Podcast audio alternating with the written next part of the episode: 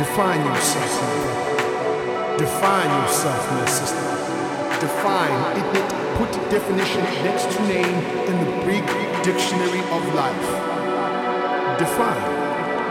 Choose yourself and unto self. Be your own religion. Start your own church. Worship thyself, but still understand that you are not God, so define. Define yourself.